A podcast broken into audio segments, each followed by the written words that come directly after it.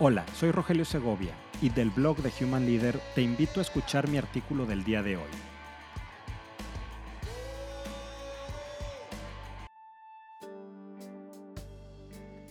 The Social Dilemma.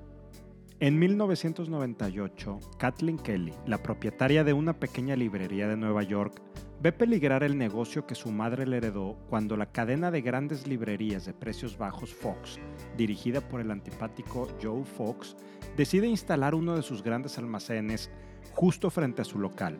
Lo que ambos desconocen es que mantienen una relación por correo electrónico.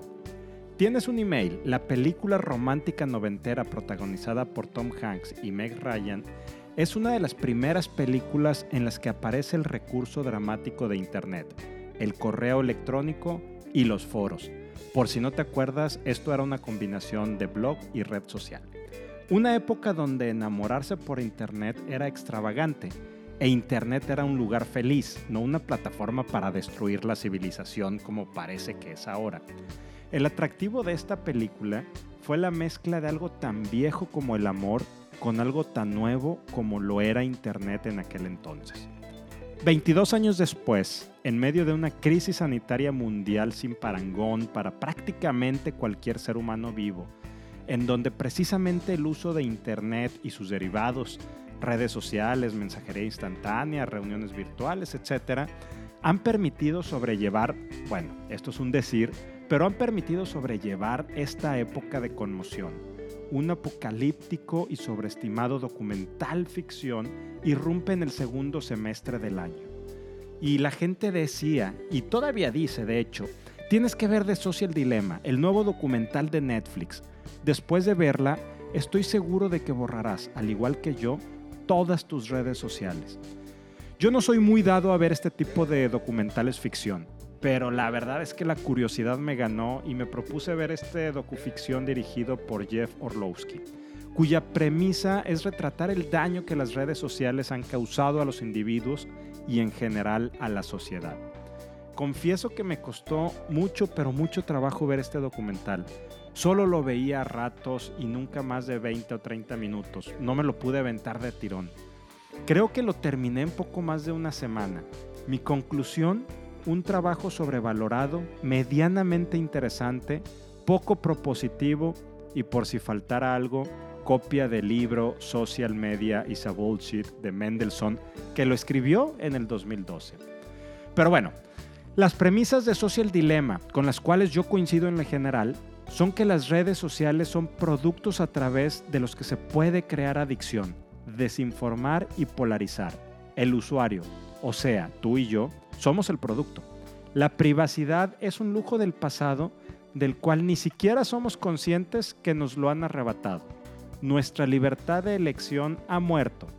Ahora alguien más decide por nosotros. Y por supuesto, el villano, ya ves que sin villano no hay historia, es un ente cruel y ruin que bien a bien nadie conoce, pero al que todos llaman de forma familiar y hasta cariñosa el algoritmo. Impecables los argumentos de este docuficción. La verdad es que quién no podría estar en contra de todo ello. Pero, ¿son las redes sociales una bestia sin control? Es justo mencionar que las redes sociales no son las primeras ni serán las, las últimas grandes tecnologías de su época que fueron recibidas con gran escepticismo y hasta con recelo. Déjame te doy algunos ejemplos. Durante la mitad de la primera mitad del siglo XIX, el académico y filósofo Larner aseguró que la gente no podría viajar en ferrocarril porque los pasajeros, incapaces de respirar, morirían de asfixia. ¿Qué te digo? Poco tiempo después, en 1876, un congresista norteamericano aseguraba que los motores de combustión interna no debían de ser autorizados.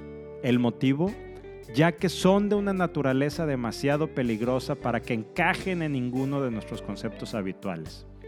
Mejor paso al siguiente. ¿Qué decir del desdeñoso comentario con el que el suegro de Alejandro eh, Graham Bell se refirió al teléfono? Diciendo de manera, y repito, bastante desdeñosa, bah, solo es un juguete.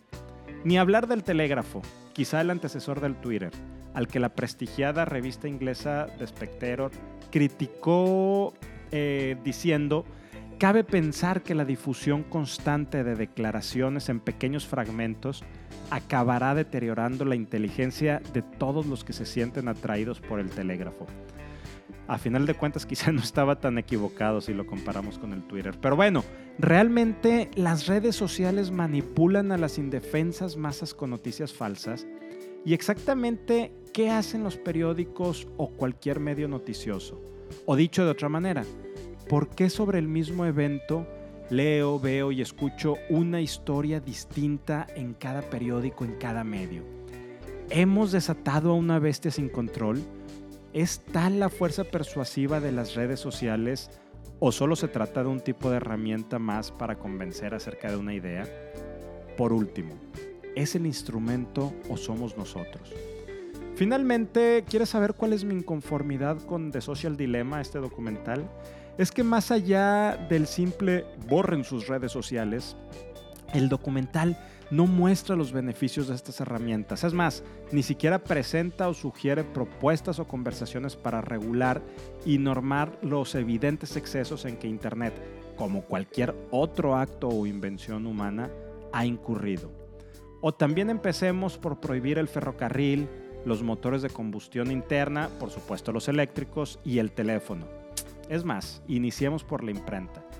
Déjame, te dejo mi granito de arena porque si estamos hablando de Social Dilemma y estoy criticando que el documental no presenta beneficios o conversaciones o propuestas, te comparto que este jueves 29 en Café Notas y Conversaciones Live de Human Leader platicaré de esto con dos grandes cracks y conocedores del tema. Jesús Díaz y, e Iván Zavala. Acompáñanos. Si te gustó este artículo, ayúdame a compartirlo para conectar con muchas más personas.